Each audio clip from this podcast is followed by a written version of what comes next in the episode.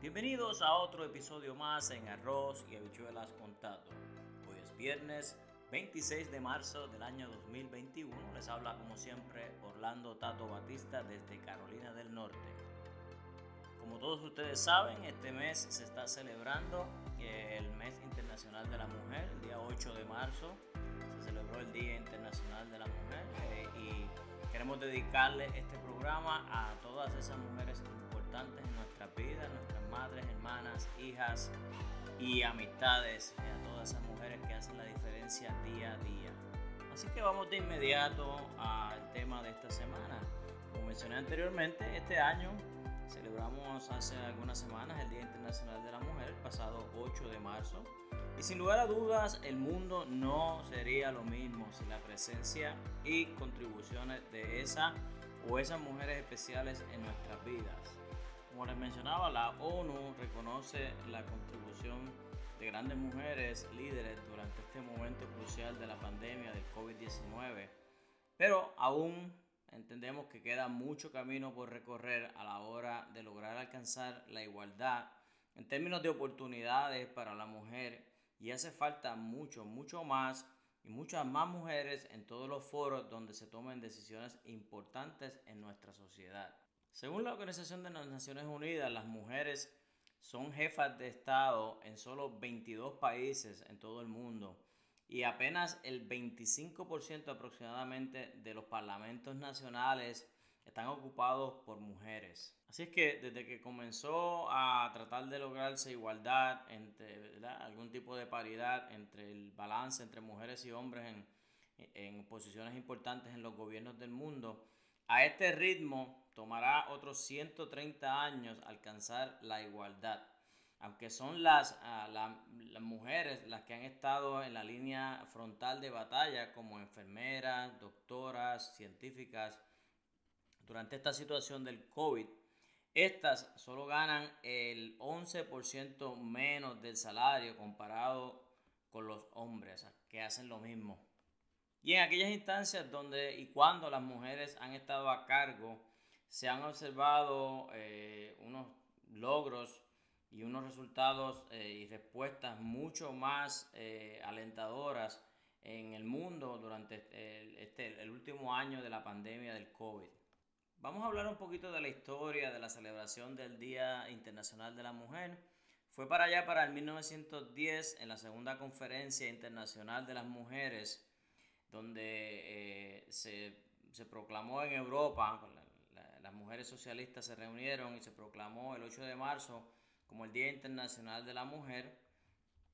Esto como una propuesta por una mujer de, que luchaba por, los, por la igualdad de la mujer llamada Clara Zetkin. Este día se celebró por primera vez en 1911, un año después, pero solamente se celebró en algunos países eh, de Europa como Alemania, Austria, Dinamarca y Suiza. Lamentablemente, solo algunos días después eh, se, aconteció un incidente trágico donde 123 jóvenes eh, trabajadoras, la mayoría inmigrantes, murieron en el trágico incendio en la fábrica eh, Triangle Shirt Wash de Nueva York, de la ciudad de Nueva York. Eso se menciona todos los años como una situación pues, verdaderamente trágica. Y fue un evento que tuvo una repercusión muy profunda en las leyes laborales de Estados Unidos, cuando se empezó y se miró por primera vez las condiciones en que ciertas minorías, específicamente las mujeres, tenían que trabajar para lograr su sustento. Las mujeres, como cualquier otra minoría social, desde el principio de la humanidad, han tenido que luchar fuertemente por alcanzar los derechos que disfrutan hoy en día no para estar por encima de los hombres, sino para ser tratadas de manera igual. Lamentablemente en muchos países del Medio Oriente son todavía ciudadanas de segunda clase, son tratadas como propiedad y hemos visto a través de la historia la comercialización de, de la figura eh, femenina como un objeto sexual y es, algo que tenemos que tratar de continuar eh, combatiendo por medio de la educación. Imaginen ustedes que ah, no fue hasta el año 1920 cuando se firma la enmienda número 19 de la Constitución de Estados Unidos, cuando se le otorga el derecho al voto a las mujeres en países europeos como España. Esto no se logró hasta el 1931.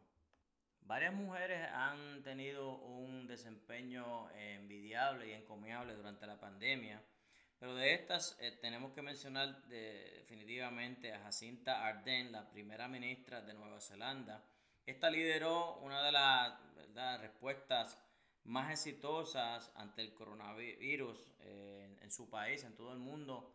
Eh, desde que comenzó la, pandemia, ella controló la situación este, con la ayuda de su parlamento, cerró el país y logró la menor cantidad de muertes y contagios en esa región por mucho. Por supuesto, hay más ejemplos como Mónica Lennon, miembro del Parlamento escocés, y Nicola Sturgeon, primera ministra de Escocia, que también tuvo eh, un, mucho éxito lidiando con la pandemia. Nemonte Nenquino, líder de la nación Wyoming de Ecuador, son solo de algunos de estos ejemplos.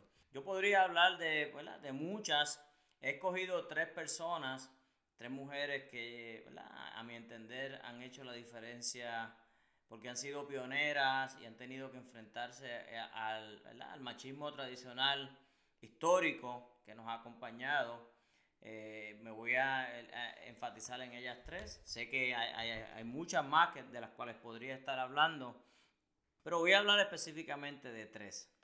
La primera que voy a mencionar es la famosa mm, dama de hierro de Inglaterra, Margaret Thatcher Nacida en 1925 y falleció en el, año 2013, la primera mujer en ocupar la posición de primer ministro en el gobierno de Inglaterra, para allá para 1979. Yo recuerdo porque tenía 10 años cuando ella llegó al poder.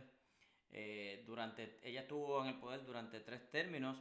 Su nombre de soltera era Margaret Hilda Roberts. Ella era de una familia de clase media y logra graduarse de la Universidad de Oxford en 1946 con un grado de química y estudió derecho en su tiempo libre hasta que pudo pasar la reválida de derecho.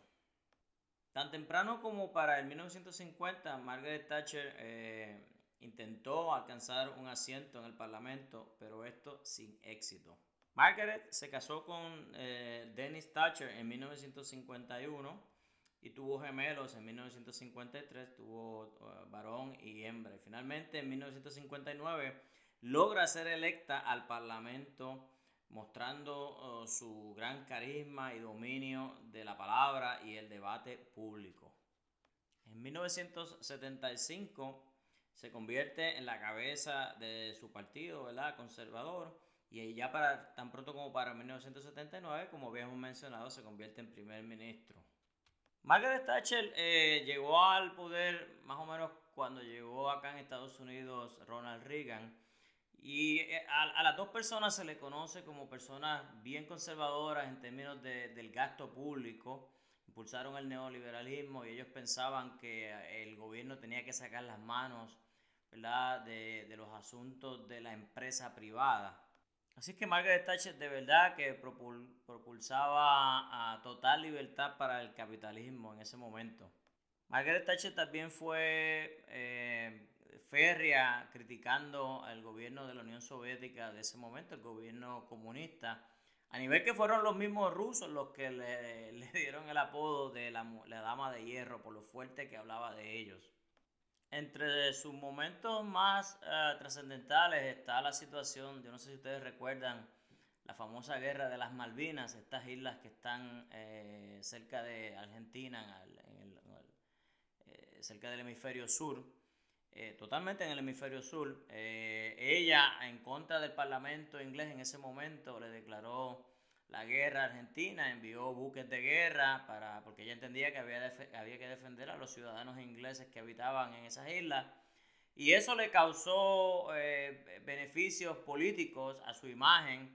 Ella tenía una imagen ya un poquito maltrecha antes de la guerra, pero después de la guerra, por alguna razón, los ingleses, tanto como los americanos, este, adoran esa cuestión de la guerra y, ven a los líderes que, están dispuestos a irse a combatir en guerra como héroes de alguna forma.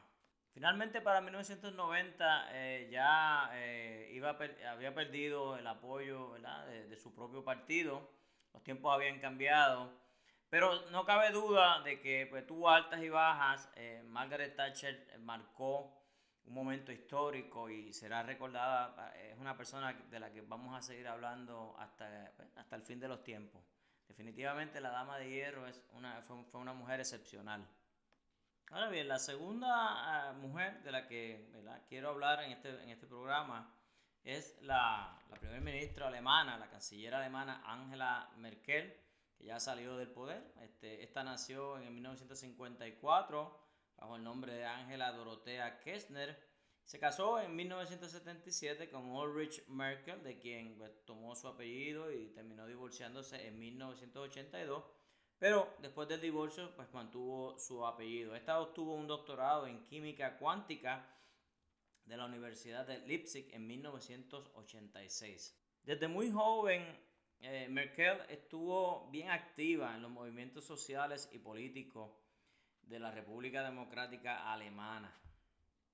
Luego de la caída del muro de Berlín para allá para 1989, aquellos de ustedes que lo recuerdan, yo lo recuerdo claramente, porque estaba cumpliendo yo 20 años ese año. Eh, Merkel se unió al, al, movimiento político llamado Despertar Democrático, el nuevo Despertar Democrático, y ya para 1990 se convertía en su portavoz oficial. Y ese mismo año ella entraría a lo que se conoce como el Parlamento Bajo o el Bundestag en 1990.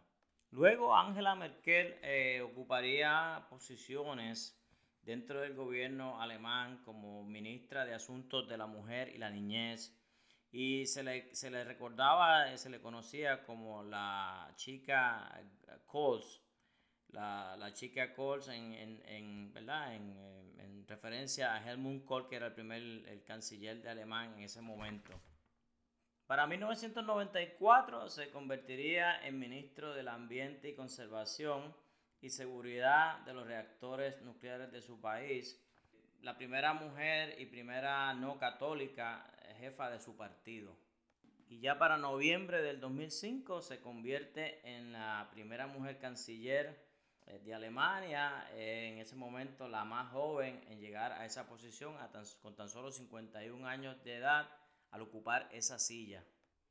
Por supuesto, Angela Merkel tendría la oportunidad de demostrar su capacidad y liderazgo durante varias situaciones de importancia. Todos recuerdan para allá para el 2015 la, la situación de los eh, inmigrantes refugiados, de todas estas de guerras que se, que se estaban desarrollando en estos países árabes. También cuando Grecia eh, tuvo aquel problema económico y otros otros países europeos de la Unión Europea empezaron a tener problemas económicos ella sostuvo la economía de su país y la economía de toda Europa.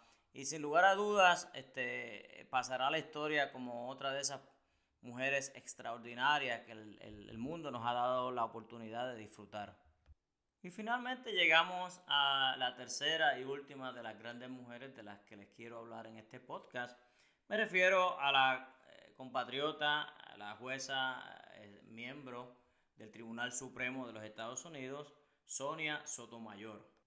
Sonia Sotomayor nació en junio 25 de 1954 en el sur de Bronx, en Nueva York, de padres de ascendencia boricua o puertorriqueña. Un dato jocoso es que Sonia Sotomayor recalca que su primer interés por la ley y el derecho vienen o nacieron cuando ella miraba el programa televisivo de Perry Mason para allá, para la época de los 60 y 70. Ella se graduó summa cum laude eh, eh, de, la, de Princeton University en 1976 y en 1980 de la Escuela de Derecho de Yale, nada más y nada menos. Y luego trabajaría como asistente del fiscal eh, general del Distrito Sur allá en Manhattan eh, eh, hasta el 1984, cuando eventualmente entraría a la práctica privada y sería parte de numerosas organizaciones cívicas, muchas de ellas directamente relacionadas con Puerto Rico. El desempeño de Sonia Sotomayor no pasó desapercibido y varios políticos de renombre como los Kennedy eh, pues se fijaron en ella y hoy, hasta que ella fue nominada en 1992 a juez del Distrito Sur de Nueva York por el presidente George H. W. Bush. Y en el 1997 al Tribunal del Segundo Circuito por el presidente Bill Clinton. Y mientras ocupaba estas importantísimas posiciones, pues ella se dedicó también a la práctica de la enseñanza del derecho en la Universidad de Nueva York en ciertos momentos en la Columbia Law School. Finalmente, en mayo del año 2009, el presidente Obama la nombra al Tribunal Supremo de los Estados Unidos, el máximo eh, escalón al cual cualquier jurista podría aspirar. Y desde ese momento ha servido allí, ha, sido parte de casos, eh, ha estado en medio de la discusión de casos sumamente importantes como la decisión eh, hace poco de que se aceptó la legalidad del matrimonio entre personas de sexo opuesto y la situación cuando se trató de erradicar o eliminar el, el famoso Obamacare. Sin lugar a duda, Sonia Sotomayor es una mujer excepcional, eh, un orgullo no solamente para los puertorriqueños, sino para todos los latinoamericanos.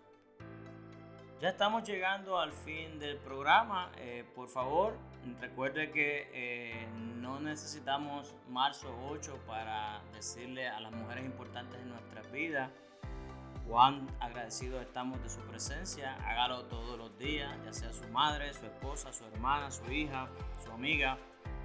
Eso es muy importante. Recuerde aquellos de ustedes que no lo han hecho aún, nos pueden escuchar a través de las plataformas Spotify o Anchor, baje la aplicación. Si no la tiene, eh, suscríbase. Y recuerda que tenemos la página de En Arroyo de Bichuelas Contacto en Facebook, donde nos puede escribir, puede criticar. De vez en cuando, pues hay personas que difieren de mis puntos de vista y eso está muy bien. Eso es lo que, eso es lo que queremos hacer, crear discusión. Porque de la discusión es que, es que podemos aprender. Sin tiempo para más, será hasta la próxima semana se nos cuidan y que tengan un fin de semana espectacular. Hasta la próxima.